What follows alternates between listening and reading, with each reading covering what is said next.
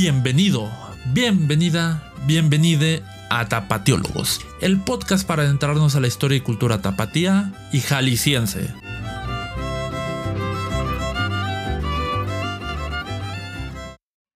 Hola, ¿qué tal?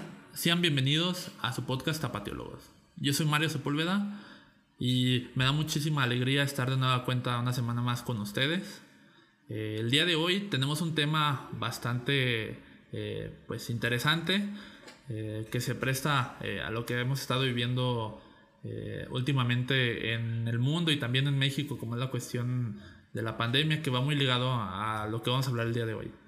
Y para hablar de ello, pues primero quiero dar la bienvenida a Paloma Montesilva. ella es historiadora de la Universidad de Guadalajara y se especializa en cuestiones funerarias, más en la arquitectura funeraria eh, en Guadalajara. Eh, bienvenida, Paloma. Hola, Mario, muchas gracias por, por tu invitación. Buenas tardes a todos. Pues bueno, el tema que tenemos el día de hoy es sobre los cementerios tapatíos del siglo XIX. ¿Y qué onda con estos cementerios, no? Eh, vamos a hablar algunos que pues ya no están.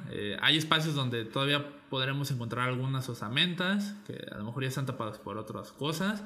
Eh, algunos que persisten hasta nuestros días y que todavía se encuentran en funciones que provienen desde el siglo XIX.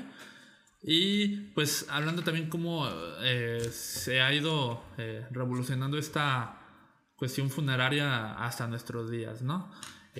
pues para empezar, quisiera hablar sobre pues la muerte, ¿no? Hablando ya este, en un ámbito regional y local, pues cómo era la muerte en tiempos de, la colonia o del virreinato, como quieran eh, mencionarlo, porque pues sí era eh, bastante peculiar, ¿no? y además que pues es parte fundamental de la vida en, en, México. En México nos caracterizamos por tener un trato especial a los muertos. Y además, pues es inherente a la vida, ¿no? Todos vamos a terminar algún día en eso que llamamos el la muerte, eh, o coloquialmente, como se dice, colgar los tenis, eh, alguna otra frase que te sepas. Eh. Mm, se lo cargó la huesuda, o se petateó. Se lo cargó el payaso. Se lo cargó el payaso. Pues son muchísimas, muchísimas frases que se utilizan en, en el vocablo cotidiano, ¿no? Pero a ver, cuéntanos, Paloma, eh, ¿cómo era la muerte en el siglo, en el siglo, en los primeros siglos de, de, de la conquista, ¿no? Podríamos hablar incluso de un poco más este, anterior a, esto, que también pues tiene que ver con el, misticismo, eh, las deidades, este, eso que siempre hemos hablar del Mictlán, eh, pero pues a ver, vamos a, poner un punto de partida como es eh, el virreinato, ¿no? Bueno, pues nuevamente te doy las gracias por haberme invitado. Y mira, eh, bueno, estamos hablando de los cementerios del siglo XIX, pero sí tenemos que hacer un pequeño repaso, un pequeño viajecito por estos siglos atrás. Hay mucho de dónde agarrar, tanto para el siglo XVI, siglo XVII, eh, siglo XVIII, que todo esto es lo que va a traer el resultado de lo que ya tenemos pasado en los cementerios del siglo XIX.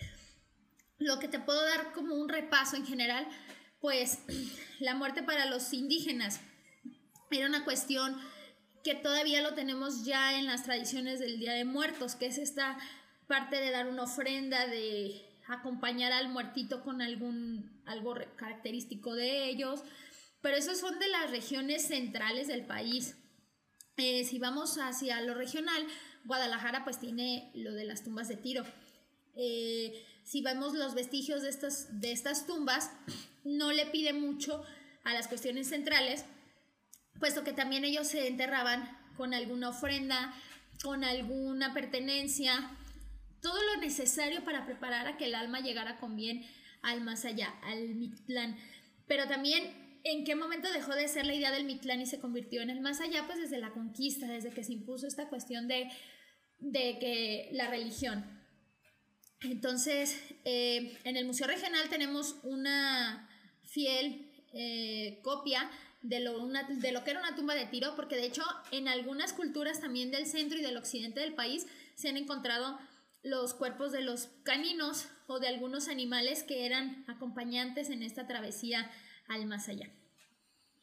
Pues bueno, eh, como ya comentaba eh, Paloma, pues en el occidente tenemos eh, una rica tradición en cuestiones de, de, tumbas de tiro y que además pues se han encontrado por parte de trabajos arqueológicos pues estas ofrendas, ¿no?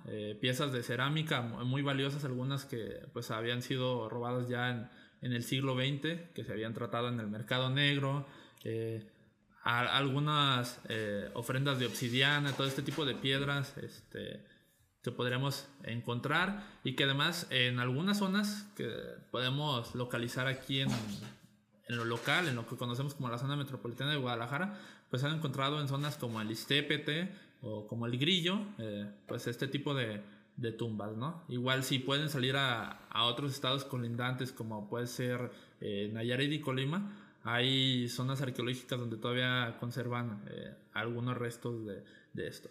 Y pues ya dando un paso a, esta transformación eh, paulatina y que se dio casi por completo de, cambiar a, a, las deidades, eh, pues bien lo comenta Paloma, se implanta una nueva religión que no va a ser eh, cortada tajantemente, porque de hecho los indígenas todavía van a seguir adorando a sus dioses.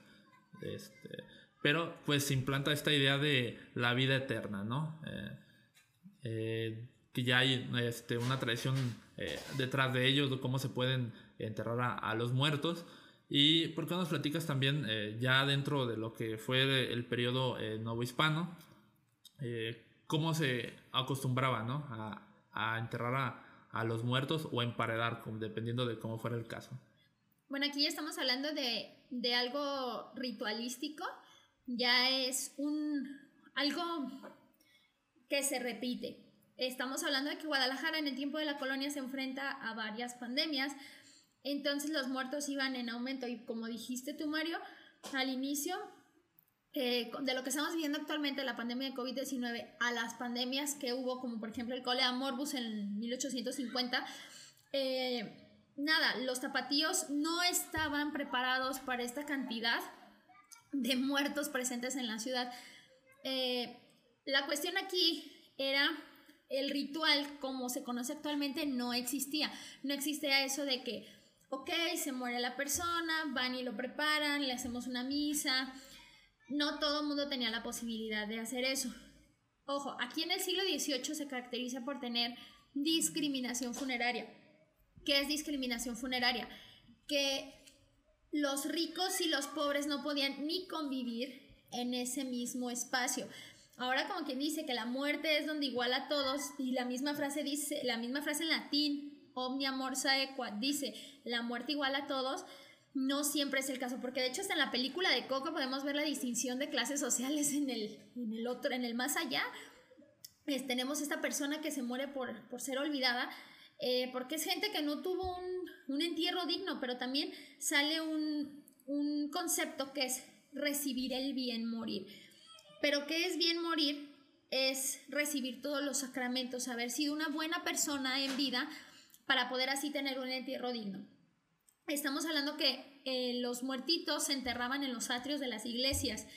Eh, la iglesia principal pues era la Catedral de Guadalajara. La Catedral de Guadalajara, si ustedes ahorita le escarban y todos los que hicieron el tren ligero se van a dar cuenta que pues encontraron muchísimos este, vestigios de, de personas ahí enterradas en los atrios, pero esto de la clase social se va a ver más presente porque entre más rico eras, más derecho tenías de estar cerca del, altar. Esto quiere decir que como eras buena persona, tuviste dinero, ayudaste con, con capellanías, obras pías, entonces eh, esas indulgencias te ayudaran a llegar al cielo, por eso tenías derecho a estar más cerca de, de Dios.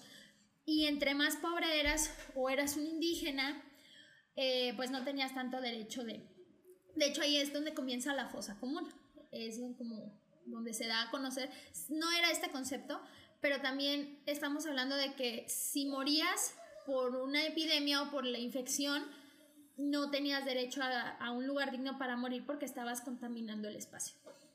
Y ahora que hablamos en esa cuestión de, de discriminación, pues también tiene que ver con los principios morales de la religión católica, ¿no? Eh, claro. Esta discriminación no solamente afectaba a los pobres, sino también, por ejemplo, las personas que morían por suicidio eh, no tenían derecho a un entierro, eh, a los que conocían como desviados o que practicaban sodomía también pues no tenían derecho a esto. los mismos extranjeros que no profesaban la religión católica tampoco tenían un derecho a, ser enterrados de, esta manera, ¿no? Sí, de hecho la doctora Méndez Fausto en su artículo de la revista número 85 del 2011 del Colegio Jalisco, ahí trata este tema de, de la cuestión discriminatoria en Guadalajara. Y eran, por ejemplo, ella, ella cita, bueno, más bien citándola, ella dice que no podían ser enterrados en un buen lugar los borrachos eh, los que no profesaban la religión católica, así como lo mencionas tú, Mario, los herejes, las personas que por pensar mal de Dios ya manchaban su mente, tampoco podían ser enterrados en este mismo, en este mismo sitio. Y nada, aquí hay una cuestión. Eh, para el siglo XVIII, la iglesia, conforme fue saturándose estos lugares, la, iglesia tuvo que tomar una carta en el asunto de decir, ya está muy saturada la catedral, tenían que buscar unos espacios que se sirvieran como de mientras enterrar a los muertitos ahí, en lo que conseguimos un espacio a extramuros de la ciudad, porque aparte de la epidemia se estaba presentando una más que era la infección por el convivio con los cuerpos que estaban en la calle. Entonces, eh, las iglesias que sirvieron de apoyo fueron el santuario de Guadalajara y ahí también documentación de que fue San Juan de Dios, la iglesia que prestó parte de su terreno para que fueran enterrados los, los cuerpos. Pero eso no fue mucho porque estaba el río, entonces pues el río con cuerpos no era como una buena, buena combinación. Pero los, los sacerdotes se apiadaron un poco de los pobres y dijeron, bueno, vamos a darles como un, un financiamiento, o sea, juntaron una parte, hablándolo como en términos más actuales, digamos, la iglesia junta una cantidad de dinero, 100 mil pesos, y esos 100 mil pesos se van a destinar solo a los, a los muertos de los pobres. Entonces, al momento de tú morir, tú, pobrecito, vas y le dices al padre, se murió mi muertito, se te concede la regalía que a ti te toca, y muchos ricos se aprovecharon de esta situación haciéndose pasar por pobres para ni así pagar un entierro. Un entierro, preferirían estar convivir con los pobres muertos a pagar dinero por un entierro digno. Entonces aquí seguimos viendo ese colmillo de la clase alta tapatía. El gandallismo, ¿no? Ajá, así es. Y bueno, ya que dimos más o menos, este, nos vamos adentrando a cómo eran las cuestiones eh, funerarias, eh, pues vamos viendo eh, dónde se localizaban todos estos lugares de, entierro, ¿no? Ya comentabas que eh, pues los atrios y el interior de, los templos pues eran lugar para depositar eh, los restos de, las personas que, morían. Pero pues para este tiempo había, yo, yo recuerdo que hay dos puntos muy importantes en la ciudad, o tres, dentro ya de, lo que conocemos como el centro histórico, que son los lugares eh, principales de, de entierro, ¿no? Uno es lo que hoy conocemos como el Sagrario Metropolitano de Guadalajara. Eh, recordemos que este templo es de principios del siglo XIX. Eh, en ese espacio, el templo que se encuentra anexo a la catedral, si usted le rasca, como ya dijo eh, Paloma, pues lo más probable es que se encuentre allí un los restos de, alguien, ¿no? otro punto era el templo del santuario de Guadalupe, hacia el norte de la ciudad, donde también ahí se localizaba un pequeño este, eh, espacio para depositar los cuerpos.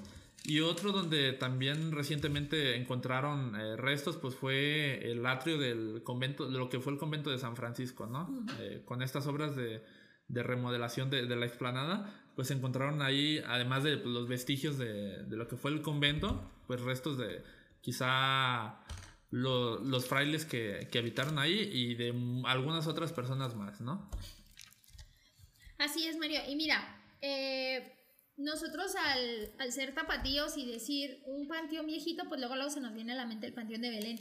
Y sí, el Panteón de Belén fue uno de los pioneros, pero ya de ser un, un camposanto ya con el, con el término de cementerio o lugar a extramuros.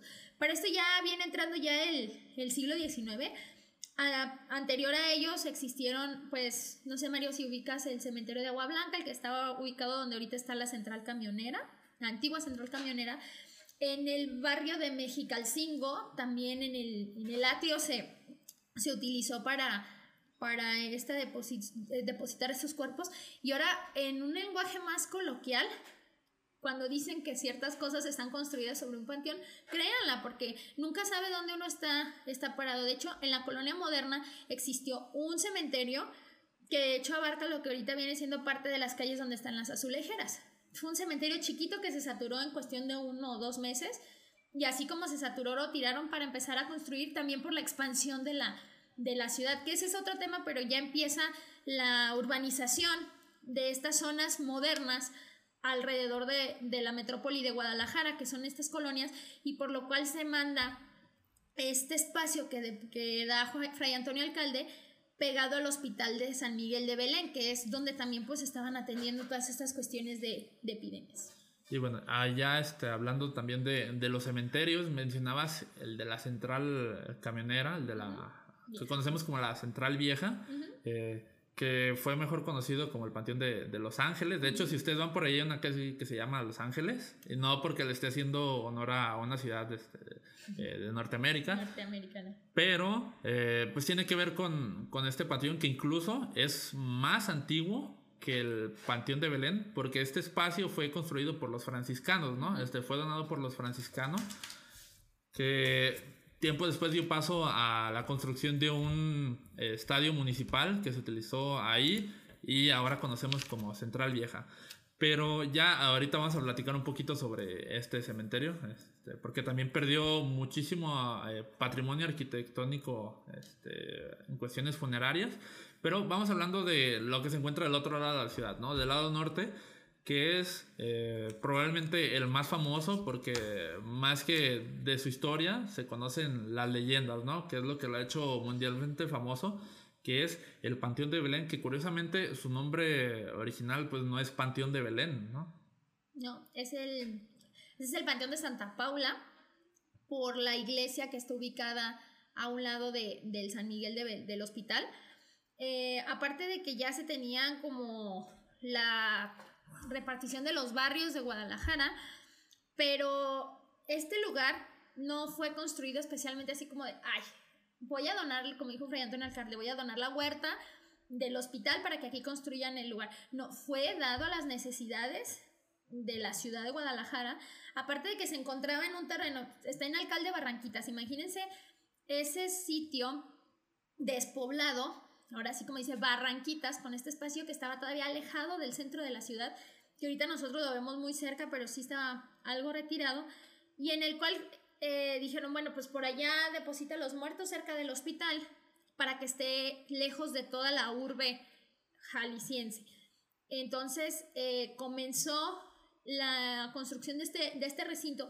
Ya hay fechas eh, donde este panteón empezó a trabajar desde, desde 1830, la fecha oficial se conoce como 1848, pero ya las obras empezaron desde antes, desde 1827 fue el inicio de la construcción de este sitio y casi casi desde esa fecha ya empezaron a, enterrar personas. Y bueno, si, si escucharon el, el, episodio anterior, hablábamos un poquito sobre lo que era el barrio del Retiro y el barrio de, eh, del Santuario, que hablando de, primeramente del santuario, pues es un complejo eh, social, ¿no? Eh, este tipo de vivienda conocido como las cuadritas que, crea Fray Antonio Alcalde para dar trabajo a las personas pues, más necesitadas que se va a complementar con el Hospital eh, Real de San Miguel de Belén a finales del siglo XVIII. Y tiempo después se va a anexar ahí el, el barrio del Retiro, ¿no? que son como dos zonas que ahorita si las visitamos se encuentran un poquito abandonadas en la zona céntrica de la ciudad, pero que para ese tiempo eran consideradas como las afueras de la ciudad y hablando de, de una delimitación, ¿no? Y nos comentabas que el, el, perdón, el panteón, el cementerio, mm, ya tiene entierros desde 1830, ¿no? Sí, es lo que, lo que he encontrado en mis investigaciones, o sea, les repito, Oficialmente el cementerio fue abierto en 1848, Pero esto no quiere decir que el terreno estaba en blanco, así recibiendo a todos de, ay, pasen, ya pueden enterrar. No, pues era como conforme se fue dando la necesidad. Pero ojo, el cementerio que nosotros conocemos es la mitad de lo que era originalmente. Es como la parte bonita, la parte de los ricos, la parte eh, pues a la que le invirtieron, ¿no? Porque la otra parte fue la que tumbaron para después construir la cancha de fútbol, si no me equivoco. Era una, era una unidad deportiva. Ah, y de ahorita es la torre de especialidades. Sí, del hospital civil. Entonces, ¿qué parte fue la que tumbaron? La parte de los pobres y la parte de la fosa común. Esa es la parte que está, eh, que desaparecieron, porque pues convenía mucho, aparte de que Guadalajara eh, tenía mucha, mucha oligarquía proveniente de muchas partes de, de México, del mundo, y que aparte le invirtieron buen dinero para la construcción de sus, de sus mausoleos, dejando una marca de quienes fueron en vida y todavía para que siguieran viendo que muertos ellos tenían poder. Eh, esta división, que se conoce como el patio de los pobres y el patio de los ricos, tiene una curiosidad, hablando eh, particularmente de lo que es el patio de los pobres. Eh, acabamos de pasar Semana Santa, de los días de Cuaresma, ya para quienes somos de, de aquí de, de, Guadalajara y de Jalisco, hay un postre muy este, tradicional que tiene que ver con, con esta cuestión de, de los entierros, ¿no? en multitud. Eh, si, no la, si no la conoce, pues les platico. Tiene el nombre de, capirotada. Y ahorita Paloma nos va a explicar más o menos. Eh, no, no, no, no, vamos a, aquí a, dar una receta de cocina. Pero, pues por encimita sí le vamos a platicar cómo está estructurado eh, este, este platillo. Bueno, la famosa capirotada, que a muchos de los zapatillos les encanta, a otros no nos encanta mucho que digamos, pero es una mezcolanza o es una construcción, un pastel de capas, ¿no? Y es lo que ocurrió aquí. Debido a la saturación empezaron a, a decir, bueno, ya son muchos, pues vamos a hacer más espacio. Entonces lo que hicieron, y no nada más en esa parte de la zona de los pobres, también en varias partes a la hora de ampliar o de hacer más espacio en estos lugares de los atrios de las iglesias para tener más lugar de entierro, pues ponían una capa de muertitos y encima una de concreto, material, eh, algún otro que recuerdes. Cal. Cal. Eh, otra capa de muertitos, material, muertitos, material, así, para ir haciendo este espacio. Entonces, por eso les digo que nosotros estamos sobre muertos aquí en Guadalajara. Uy, y con esta cuestión de la seguridad de nuestros días, pues suena algo, este, pues, como familiar, ¿no? Sí. Eh, y pues este de hecho, si ustedes van al Panteón de Belén, eh, recientemente abrió sus, puertas otra vez, eh, ya hay recorridos. Eh, si entran, hay una pared divisoria ahí, este, la puerta se encuentra tapiada y es lo que queda de, lo que fue ese pues patio de, los pobres, ¿no? Pero ahora vamos hablando de lo que se encuentra del otro lado, ¿no? ya este, los primeros años, eh, pues obviamente no debieron de haberse construido, no debieron de haber estado eh, los semejantes mausoleos que podemos encontrar hasta nuestros días, pero pues vamos hablando de la, arquitectura funeraria, ¿no? Que es bastante rica porque también tiene que ver con un estilo de la época, una forma de pensar, eh, una corriente que se conoció como el romanticismo, que tiene que ver con la nostalgia, la, la influencia de, de, corrientes arquitectónicas como el neogótico, el neorrománico, eh, entre otros. ¿Por qué también no nos platicas eh, qué, podemos encontrar, ¿no? además de, de, los personajes que ahorita vamos a ir un poquito sobre ello? Pues mira, la, la gran arquitectura y el patrimonio funerario que conforman el Panteón de Belén lo hacen posicionarse como uno de las joyas arquitectónicas y patrimoniales de México. Eh, podemos comparar la magnitud de estos, de estos mausoleos con los encontrados en el Panteón de San Fernando en la Ciudad de México, en el Francés de Puebla, en el Oriente de Durango o hasta en el General de Mérida o en el General de Toluca. O sea, son infinidad de cementerios que eh, en el mundo y en el país que tienen este, pues este nivel de patrimonio y el Panteón de Belén no se va a quedar atrás. Simplemente la obra de, de Manuel Gómez Ibarra, que fue el arquitecto que dejó eh, claro toda esta construcción, pues no, no deja más al lado de, mostrar la hegemonía y el poder de, aquí de Guadalajara. Lo principal pues es eh, la entrada, tenemos esta construcción con un poco de art nouveau en la herrería y tenemos esta representación del Padre Tiempo, ya una persona vieja, y las columnas que hacen pensar el tiempo que nosotros tenemos en esta vida, o sea que es un tiempo indefinido lo que tenemos. Tenemos también al entrar es que se puede hacer hasta una tesis de arquitectura de, lo que compone el cementerio, pero tenemos desde mausoleos, catafalcos, eh, mausoleos de estilo gótico. Uno es perteneciente a la familia de José Cuervo, que está ahí enterrada.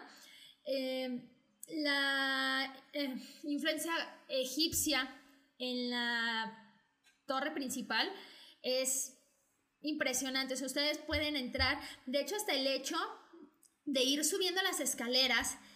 La, imagínense la genialidad del, arquitecto Manuel Gómez Ibarra, de cómo al momento de tú subir las escaleras para ingresar a esta capilla principal, eh, hacer las escaleras tan pequeñas a modo de que tú puedas tú tengas que agacharte para poder subir y eso significa una reverencia a Dios y mostrar respeto al lugar santo donde te encuentras parado.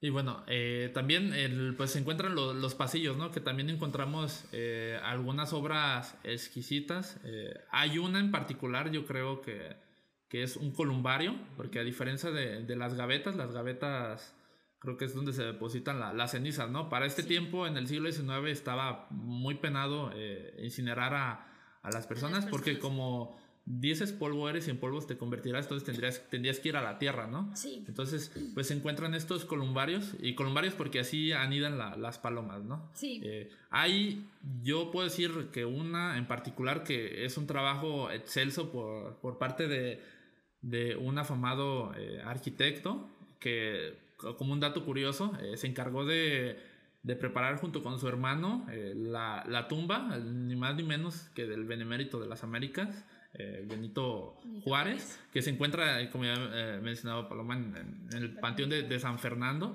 que es Manuel Islas, él, es español, que es un detallado magnífico, si, tiene, si ustedes tienen la oportunidad de ir a verlo pues, y verlo con, eh, con detalle, pues es excepcional, ¿no?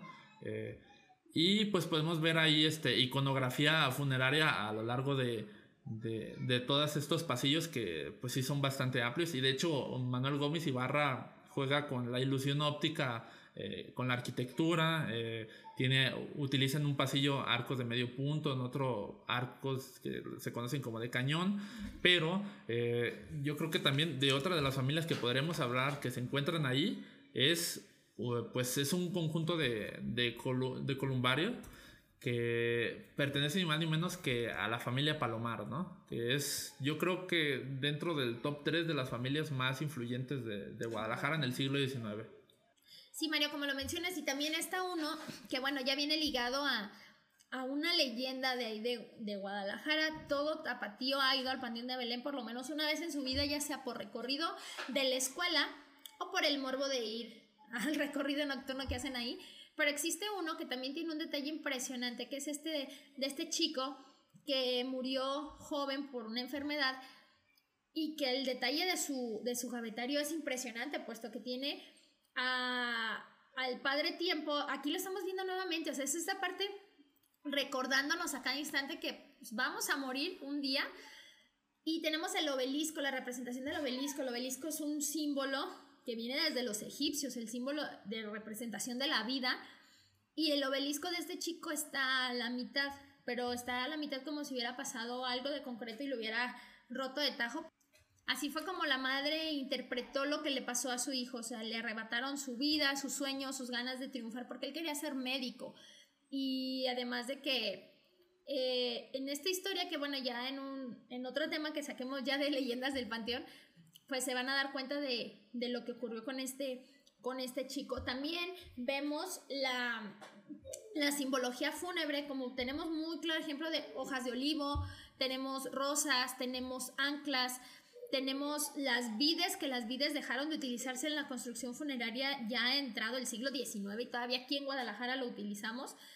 Y en muy pocas tumbas, y es buscándole, encontramos cráneos, o sea, tenemos esta forma de la representación de la muerte en estas, en estas grandes tumbas. Y bueno, eh, pasando a lo que son los personajes ilustres, ya comentaba por ahí de una familia, hablando de, ya personajes eh, ilustres que podemos encontrar aquí eh, en este espacio, pues son diferentes tipos de, personajes, ¿no? Vamos a encontrar desde médicos, políticos, literatos, ¿qué más? Personajes benefactores a la ciudad. Hay uno en particular que recuerdo que tiene nombre de calle que es Dionisio Rodríguez. inclusive, pues aquí hasta presidentes de México, ¿no? Platícanos a ver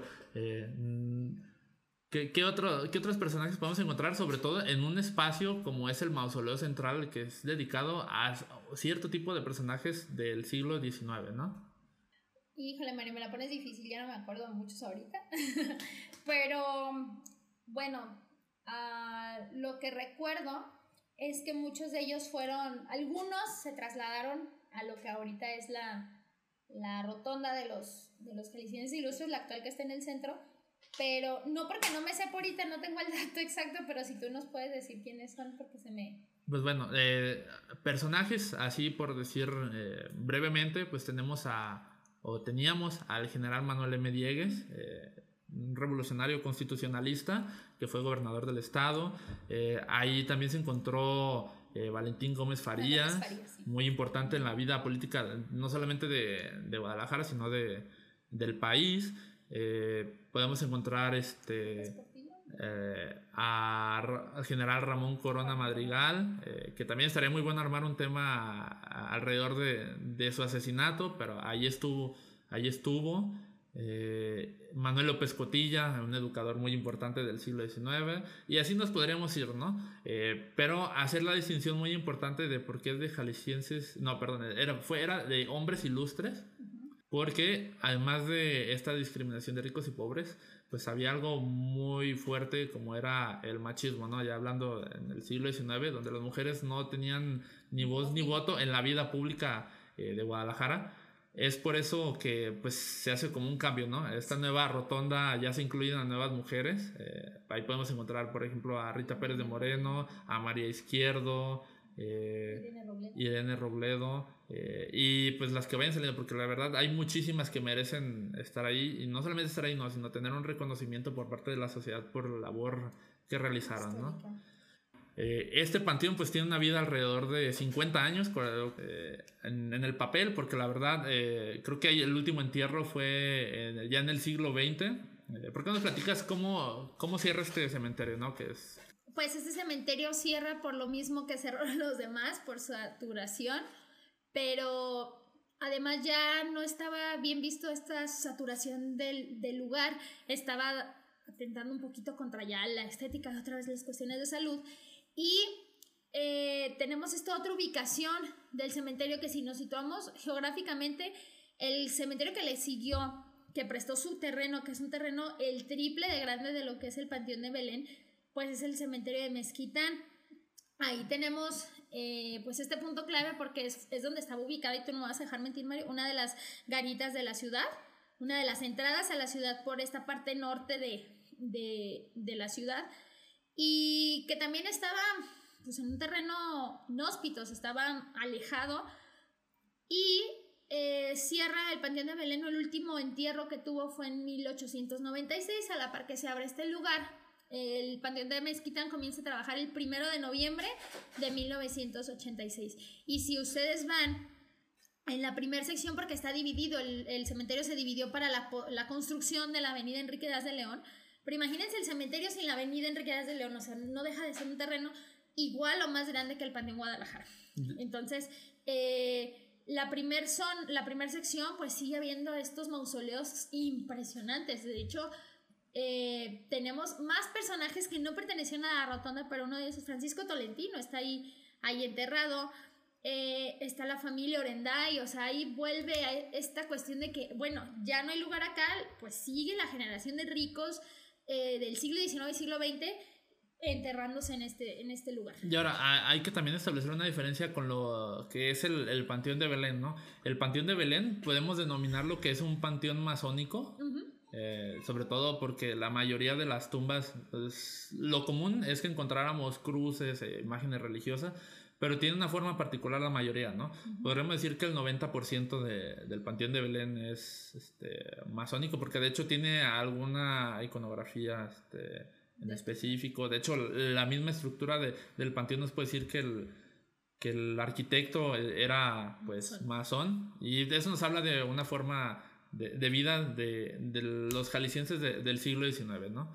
Y ya pasando a lo que es el, el Panteón de Mezquitán, pues el proyecto principal, el original, perdón, era incluso muchísimo más grande. Yo recuerdo que lo que conocemos ahora como la colonia de artesanos, cruzando de lo que es Avenida Federalismo, que pueden encontrar ahí muchos negocios de flores, que hay algunos que provienen también desde la misma época del inicio del, cementerio. pues imagínense todo el, espacio que, tenía, que te iba, iba a tener, ¿no? Eh, y pues termina anexándose a lo que es el barrio de Mezquitano. Este barrio termina siendo anexionado como barrio a la ciudad de Guadalajara a finales del siglo XIX, eh, que de hecho al principio sí, este, pues es un lugar alejado, ¿no? Eh, yo creo que se encuentra un poco más cerca de Zapopan que de Guadalajara, pero ahorita ya no, pero en ese tiempo sí era este, más cercano. Eh, con la construcción del santuario de Guadalupe, eh, le quitan la jurisdicción este, religiosa a, a, Zapopan y se lo pasan a Guadalajara, entonces ahí ya crea una conexión. Y pues en este cementerio vamos a encontrar eh, algunos mausoleos bastante importantes. ¿no? Aquí ya no vamos a encontrar la misma estructura donde había pasillos este, con este, columbarios.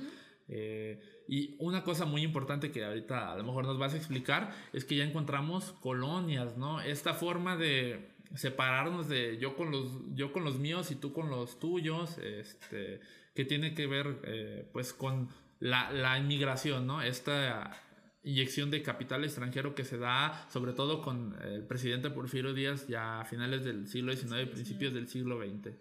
Sí, mira, aquí en, en, el Panteón de Mezquitán podemos encontrar delimitadas estas colonias de extranjeros. Las más famosas pues son la, la colonia francesa y la colonia alemana, que son estos pues estos trabajadores o personas no necesariamente ricas porque si ustedes se van a las, a los, a las colonias pueden darse cuenta que dentro de esas colonias no hay mausoleos tan prominentes como lo hay a los alrededores. El chiste era, yo soy francés y quiero morir en un terreno donde me sienta en mi país, o sea, donde me sienta en mi, en mi tierra. El mausoleo más imponente de la colonia alemana, pues es el de Kunhardt, es el de este, este comerciante alemán que, estuvo aquí en Guadalajara. Y de hecho hasta la historia de los alemanes en Mezquitán es tan curiosa, siendo que el primer residente del cementerio pues fue alemán también y fue un boticario eh, llamado Hans Jacks. Juanito Jacks para los compas.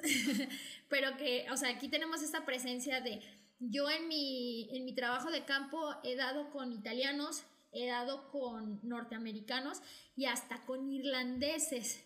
Eh, todos estos que vinieron aquí a, a Guadalajara. Y un tiempo estuve leyendo que se, se estaba peleando por hacer una colonia para los del batallón de San Patricio. Pero no se logró porque pues no había suficientes personas para ser enterrados ahí. No, bueno, es impresionante, ¿no? Como la cantidad de, de extranjeros que, que, vienen a, Guadalajara y que lo que había en la vida terrenal se transporta a, la, vida este, eterna que ya mencionábamos, porque si vemos cómo está estructurada la ciudad de Guadalajara a principios del siglo XX principalmente, vamos a encontrar eh, en las nuevas colonias, pues que están divididas por estos personajes, ¿no? Se encuentra la colonia francesa, eh, la, reforma, la americana, la moderna, el West End. Eh, y aquí pues vamos a encontrar ya a todos estos personajes, ¿no? Eh, por decir que los más conocidos van a ser sobre todo, ya mencionabas a uno que es Kunhar, pero otros que dejan un legado este, comercial, que son los franceses, que si algún día tenemos una oportunidad, si les gustaría darle like en, YouTube para poder invitar al doctor Sergio Valero Ulloa eh, en un ah, próximo episodio para hablar de, los franceses, porque dejan un legado muy importante como son los almacenes, ¿no? Sí. El más importante, eh, y yo creo que es el bueno, quedaba porque cambió la razón social, era eh, las fábricas de Francia, pero también quedó el Nuevo Mundo, eh, la Ciudad de México y un sinfín, ¿no? Eh, pero yo creo que la francesa es el espacio pues, más importante y que tristemente es el que peor se, se conserva hasta nuestros días, tanto así que el obelisco que se encuentra en medio tenía un gallito eh, que representa a los galos, muy, muy de la cultura francesa y que tristemente pues fue robado, ¿no? pero hay, en este pequeño espacio hay un mausoleo, eh, pues que yo creo que es el más imponente, el que se alcanza a ver desde cualquier punto de la primera sección de, del cementerio. ¿Por qué nos platicas? Porque tiene una historia particular y que de hecho se relaciona, ahorita que vamos hablando del morbo, con una leyenda que también tiene que ver con el centro de la ciudad, con una, casona, ¿no? ¿Por qué nos platicas? Bueno, está muy curioso porque hay muchas opiniones encontradas sobre si ese mausoleo o no es perteneciente a Jesús Flores. Pero, ¿quién fue Jesús Flores? Jesús Flores fue la persona que fue dueña de la Casa de los Perros, actual Museo del Periodismo y las Artes Gráficas. Pero como les digo, o sea, todas las leyendas van de boca en boca y cada hay versiones distintas. Y ha habido una disputa entre varios historiadores entre que eh, no, no perteneció, porque ustedes van y el apellido que tiene el, mausoleo no es Flores, o sea, tiene, tiene otro apellido, pero la mayoría de, de los testimonios apuntan a que sí perteneció a este, a este hombre. Eh, este hombre también fue muy importante para la historia de Guadalajara en cuestión de comercio, pero la leyenda que gira en torno a este lugar, aparte de, pues, de que vemos que es el mausoleo más imponente, y no nada más del cementerio, lo puedes ver desde puntos lejanos y altos de la ciudad, o, o sea, si tú te subes a tu azote en un radio cercano al cementerio, lo vas a ubicar. Ese y el templo de... ¿Es la Sagrada Familia? Creo que sí. El que está ahí cerquita. Eh, son los dos monumentos gigantes que se ven ahí de cerquita.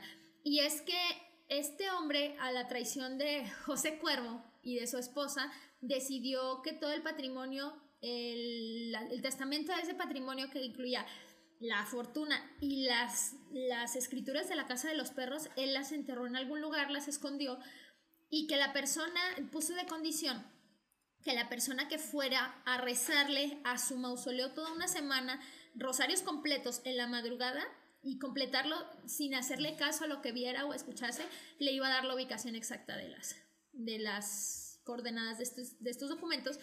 Y hay gente que sí lo hizo, hay gente que no lo logró porque decía que lo veía él en una forma muy como torturado, porque murió pues traicionado por el amor de su vida y por su mejor amigo, ¿no? Eh, en un debate con un historiador salió que no, que las, las escrituras ya se encontraron y que pasaron a ser parte de propiedad del gobierno. Pero a ver, ustedes eh, pues en los comentarios pónganos qué piensan, creen que las escrituras ya se encontraron o tú qué crees, Mario, tú qué piensas de esto. Pues no sé, yo creo que como todo chanchullo, el, el gobierno por aprovechar a lo mejor el, el valor de la, de la finca, pues terminó eh, expropiándola, ¿no? Pero pues si alguno de ustedes quiere eh, intentarlo, pues puede ir y nos puede dejar en los comentarios eh, en YouTube si, si pudo encontrarlo o no. Pero esta leyenda también, por ejemplo, ah, tratando de, de hablar de, de, cómo era la sociedad de la época, pues este hombre es un hombre viejo, ¿no? Se termina este, enamorando de una mujer joven. Joven. Y esto nos habla ya de la sociedad de la época, de esta, tratar de emparentar las familias, más poderosas sabes que yo tengo el dinero, tú tienes, que esto viene también ya desde la Edad Media, yo tengo el dinero, tú tienes un título nobiliario, si nos juntamos, pues nos hacemos un poco más de caché, diríamos ahora, pero pues tiene que ver con eso, ¿no? Y cuando entramos al cementerio, es muy curioso porque hay un cambio ya este, de lo que son las tumbas, a partir de este punto del cementerio, porque de ahí hacia atrás ya cambia toda la estructura, ¿no? Vemos ya las tumbas tradicionales que vemos en los cementerios eh, eh, mexicanos, eh, la típica color blanca, marmoleada. marmoleada, este, que vemos que los trabajos te los ofrecen afuera de los cementerios, pero eso también ya nos habla de como de un cambio de pensamiento, ¿no? Ya este, se deja a un lado la época porfiriana donde todo tiene que ver con lo lo europeo, lo afrancesado, y vamos cambiando como este, este tipo de, de, cosas, ¿no? Que eso es, como ya lo comenté anteriormente, todo va a ir relacionado a la vida terrenal. Los ricos eh, terminan abriendo nuevos espacios funerarios, sobre todo en la zona de Zapopan, pero también zonas habitacionales, ¿no? Eh, obviamente ya este, estas tumbas, pues algunas quedan en el olvido, muy pocas ya las familias adineradas van y les dan mantenimiento, que eso también es una tristeza, ¿no? Que Lina no pueda eh, meter mano ahí porque hay muchas con un valor muy grande, por, por la cuestión de que sigue siendo un cementerio en uso, pues no se le puede dar un tratamiento. Y como ya mencionaba, pues los ricos se van este, a las afueras de la ciudad, entonces pues los cementerios también se tienen que ir a las afueras de la ciudad, ¿no? Hay uno muy famoso que está por Avenida Vallarta, que no recuerdo cómo se llama, que creo que tiene la estructura más o menos como los panteones estos de, la Ciudad de México, donde se entierran a los famosos. El recinto este. de la paz. Ah, mm, no, no, ese es el, de, el que está más hacia hacia aviación. Y creo que es el. Ay.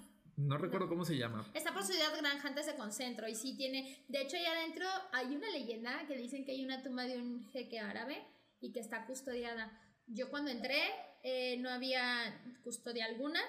Sí puedes tomarle fotos a la tumba muy discretamente porque pues sí es un lugar donde hay puros este, ricos, pero son estos ricos modernos. Aquí ya tenemos esta parte de que son los nuevos ricos o los ricos modernos. ¿Cuáles son los ricos modernos? Los que vienen de los 30 para acá.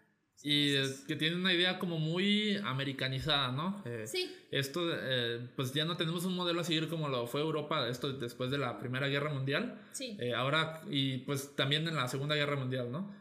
obviamente Estados Unidos es el país hegemónico en cuestiones políticas y económicas, pues vamos a ir a, a, a Estados Unidos y por qué no copiar este es, es, es, modelo funerario eh, que ya tiene con un estilo de, tumbas un poco más este, tirado al estilo moderno. Eh, ya me mencionabas el recinto de La Paz, que se encuentra un poco más alejado a la zona de la Mojonera, que ya tendremos a, la oportunidad de hablar también de esa zona que también es muy importante para la historia de, de, Jalisco. Pero este recinto ya va también más tirado a lo que vemos en las películas de Estados Unidos, ¿no? Eh, que ya no hay estos grandes mausoleos, ya nada vemos como un, una, placa en el, una placa en el, en el suelo eh, con el nombre. Pero pues ya es como el cambio, ¿no? Y a partir de ahí, pues los panteones que conocemos este, hoy en día, pues siguen el modelo como ya comentaba, las tumbas este, color blanca, eh, más discretas, eh, un, poco elaboradas, ya no a lo mejor por arquitectos tan afamados, pero que este, pues ya vamos viendo, en el siglo XX surgen otros, ¿no? Creo que podemos, todavía tenemos una chancita para poder hablar como es otro cementerio que yo creo que es el más, el segundo más importante en la ciudad, que es el Panteón Guadalajara, porque no nos platicas un poquito antes de finalizar con con esta cuestión de, de, los cementerios, ¿no? Justo eso te iba a decir, porque bueno, ahorita estamos hablando de los cementerios de los ricos que están ubicados ya muy alejado del, de la zona centro, o sea, ya estamos hablando de Ciudad Granja, eh, Valle Real, o sea, esta, Santa Margarita, esta zona que está ya en la zona de ricos, pero del municipio de Zapopan. Pero el Panteón Guadalajara eh, fue González Gallo, si no me equivoco, el presidente. Fue a mediados del siglo XX. Que dio esta inauguración, el banderazo inicial porque también está en la zona, en una zona de la ciudad donde pues ya es una zona un poco más marginal. No estoy, no, no quiero decir que es como la zona marginal, pero veamos la estructura del panteón y el Panteón Guadalajara no tiene tanta joya arquitectónica patrimonial como lo tiene pues Mezquita, el Panteón de Belén. Eh, ¿Y por qué? Es porque este panteón se hizo para el pueblo. Este cementerio es pues para que todos se entierren ahí y actualmente es triste ver que el panteón no le dan nada de mantenimiento, el cementerio lo están sobrepoblando. Eh, yo, yo sé que debido a la pandemia, y esto es da material para otro programa, el, ritual funerario tradicional a raíz de la pandemia cambió.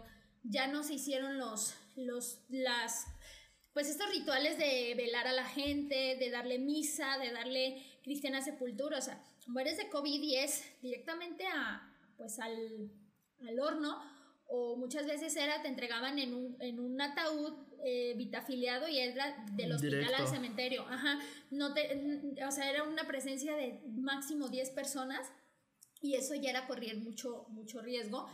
Eh, pero es muy triste, si pueden darse una vuelta eh, para que vean esta, esta cantidad. Las avenidas principales que dividen el cementerio, o sea, la primera es la, la Avenida de los Muertos, la Calzada de los Muertos, pero hay unas más amplias donde tenías un espacio para que los dos, dos coches cupieran de ida y de vuelta, ahorita ya se redujeron a un carril porque están metiendo tumbas, tumbas, tumbas, tumbas, tumbas. Y hay un espacio, por ejemplo, eh, más hacia el fondo del, del cementerio, donde ya no se garantiza encontrar a tus familiares, porque dicen, yo no sé, Mario, si por ahí pasa un río, pero que ese río ya se llevó muchas de las personas, porque son tumbas de estas que para que quepan siete, ocho personas. Entonces, que las personas que enterraron ahí primero, pues ya no están, porque pues el río se las llevó.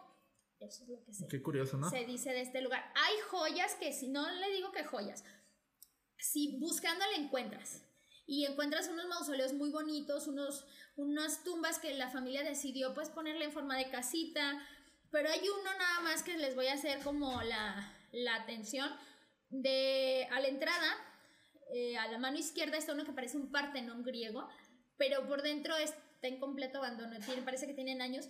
Y eso que mencionas, Mario, de que los familiares, muchas tumbas ya son de familiares que ya murieron.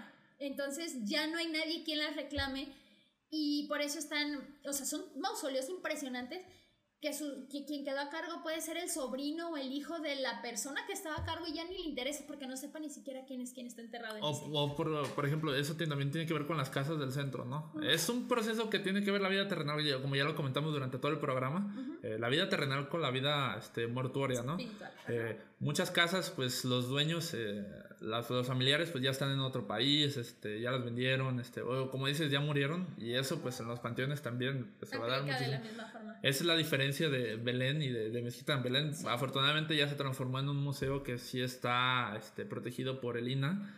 En cambio, el, el panteón de, de Mezquitán, pues, pues no, ¿verdad? El y Mezquitán, por ejemplo, también, hablando de cuestiones de la pandemia, pues hay dos que la marcan. Y una la estamos viviendo curiosamente. La primera, pues es la fiebre española, Claro. que es de 1918, eh, más o menos, al 20, 21, creo que por ahí queda.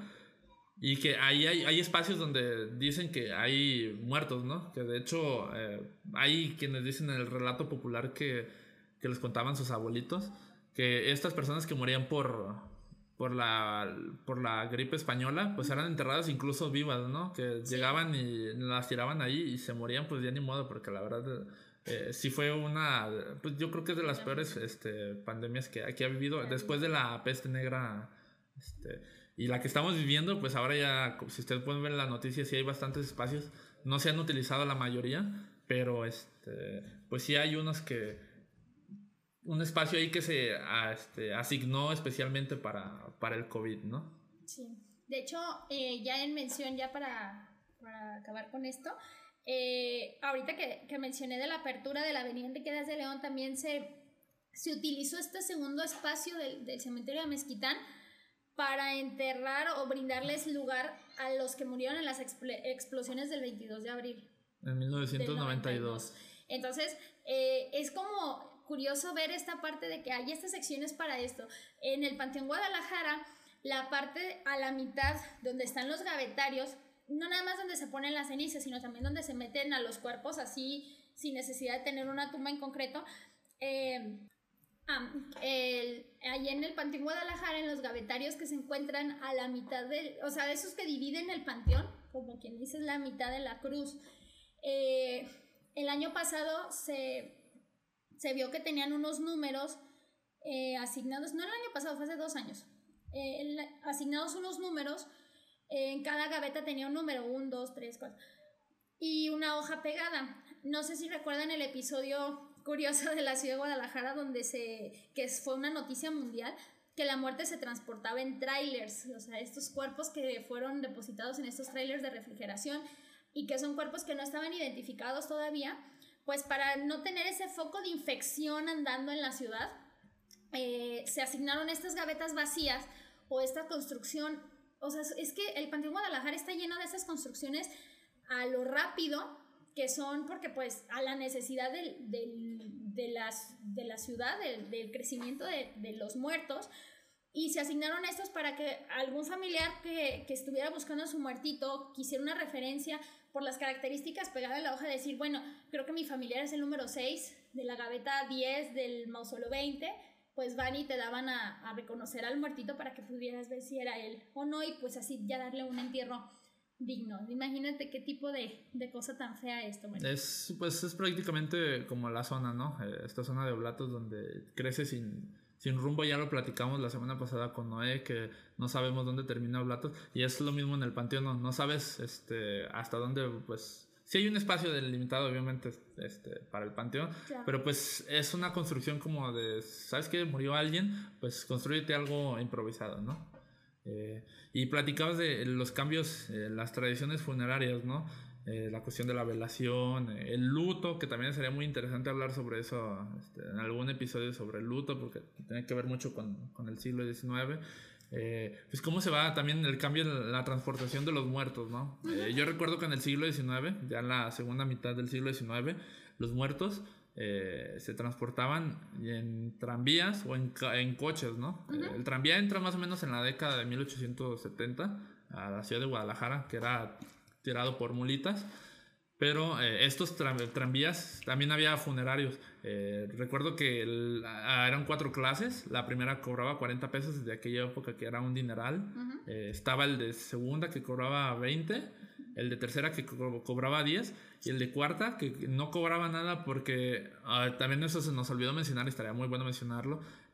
Que es el cambio de quién administra la muerte, ¿no? Quién se queda con el negocio de la muerte. Que al final de cuentas, si es un negocio este de, cuarta de cuarta clase, pues lo proporcionaba el gobierno. E, ellos te daban el, transporte, obviamente a, la comparación del de primera clase, los de primera clase, eh, los mismos eh, conductores del tranvía ayudaban a cargar el muerto, este, y los de cuarta clase pues tenían que bajarlo a cuestas, ¿no? De hecho, si ustedes ven fotografías de, de finales del siglo XIX y principios del siglo XX, eh, tanto en Mezquitán como en Belén, hay unos rieles de tranvías de esa época, este, que son vestigios, creo que ahorita ya no están, o si le rascan a lo mejor los podrían encontrar, y eran dos rutas, ¿no? Eh, era la ruta que iba hasta Temajac, la que pasaba por Mezquitán, y otra era la, la que salía por la calle de, de, Belén, ¿no? Que daba vuelta en sarcófago, que también tiene una historia, este, tiene, va muy relacionado con, con esto, ¿no? Eh, y obviamente ya entrando el siglo XX, pues llega el, el, auto eh, que ayuda con muchísimo. Y en esta cuestión de, de, la división de clases sociales, eh, pues está esa leyenda de, de, Hans Jack. No, sí, Hans Jack, ¿verdad? que es el primer habitante de, del Panteón de Mezquitán. ¿Por qué nos cuentas brevemente en esta... Hablando ya de, de lo que son los traslados, que tiene que ver muchísimo con este primer habitante del Panteón de Mezquitán. Sí, pues mira, para la apertura del panteón, como te dije, fue el primero de noviembre de 1896, pues el gobierno de Guadalajara fue así como de, ah, ok, bueno, vamos a inaugurar este cementerio, pero vamos a darle el entierro gratis al primer persona que llegue con un muertito y diga, ay, mira, va a ser gratis, no se le va a cobrar nada, no va a tener cuota de, cuota de inhumación, ni de construcción de, de placa, ni nada. Entonces, en ese momento falleció en Zacatecas, creo, fue Hans Jack, el boticario que tenía su botica en lo que viene siendo hoy López Cotilla y alcalde. No, 16, 16 de septiembre, el, enfrente del Bancomer. Y em, él murió porque le gustaba mucho la minería. Él le gustaba la actividad de la minería, fue accidentalmente, eh, se derrumbó la mina donde él estaba y se hizo su traslado desde Zacatecas acá a Guadalajara. Eh, iba él por una calle y al otro lado de otra calle iba una familia muy pobrecita que llevaba su muertito sobre un burrito. Lo curioso es que ambos se dieron cuenta de esta promoción que sacó el Panteón. Entonces dijeron los pobres, no, pues vamos a ganarle, o sea, porque nosotros somos pobres y no tenemos dinero para enterrar al muertito. Y ahí se veía una carrera, como quien dice, una carrera de la muerte. Eh, de hecho, Carrera y Mortaja del Cielo Baja es como se conoce esta, esta, este episodio, este cuento. Em, se dice que por Jesús García las dos familias o las dos personas se emparejaron y era, pues ya era un tramo cortito entre corre y corre, pero pues ganó el alemán porque el alemán iba en un carrito y el otro iba en un burrito y pues no alcanzó a, a llegar. Es por eso que este alemán tiene este, este lugar ahí en, en Mezquitán, que para ser el primero tiene una placa muy humilde y muy sencilla y, sí está un poquito difícil. Y se, no, y se encuentra muy adentro, ¿no? Uno piensa que cuando se construye un cementerio es como por orden, como se vayan este, creando. Claro. Y es una, de hecho está donde tú dices, Mario, eh, que empieza ya la zona tradicional del cementerio. Entras y al llegar a la primer pileta o a la primer fuente, a tu derecha, cerca de los arcángeles que están ahí construidos por estos italianos marmoleros, ahí se encuentra él con su tumba de mármol negro y letras blancas. Y pues para ya ir finalizando, eh, una pregunta para ti que eres experta como en esta cuestión funeraria, ¿cómo crees que van a ser los nuevos este, cementerios en Guadalajara? ¿no? Eh, hablando de que no sabemos si vayan a llegar epidemias aún peores, que ojalá quiera que no sea así, pero no sabemos la verdad, no estamos preparados para, para esto, como ya, ya hemos visto a lo largo de, del programa, pero ¿cómo crees? No? Ya hemos visto que nos hemos trasladado desde lo más primitivo, que es una fosa común, hasta pues cuestiones más elaboradas, ¿no? Pues mira, yo creo que va a ser, tienen que darle un espacio que valga la pena, un espacio que no se sature rápido, porque estamos otra vez con esto de que la gente está muriendo diario, o sea, gente muere diario, pero con una pandemia muere muchísima gente más. Entonces tiene que ser un lugar planificado y un lugar donde pues donde sea digno el entierro, porque el hecho de morir no significa que termines sobre tumba sobre tumba sobre tumba.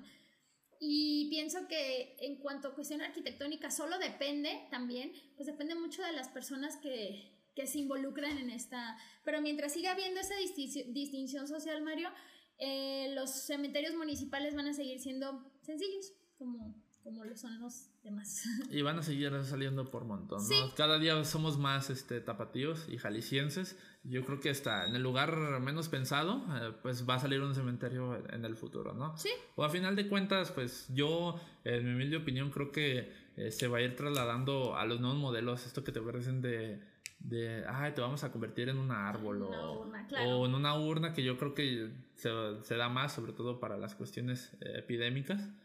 Pero bueno, Paloma, muchísimas gracias por habernos acompañado en este segundo episodio.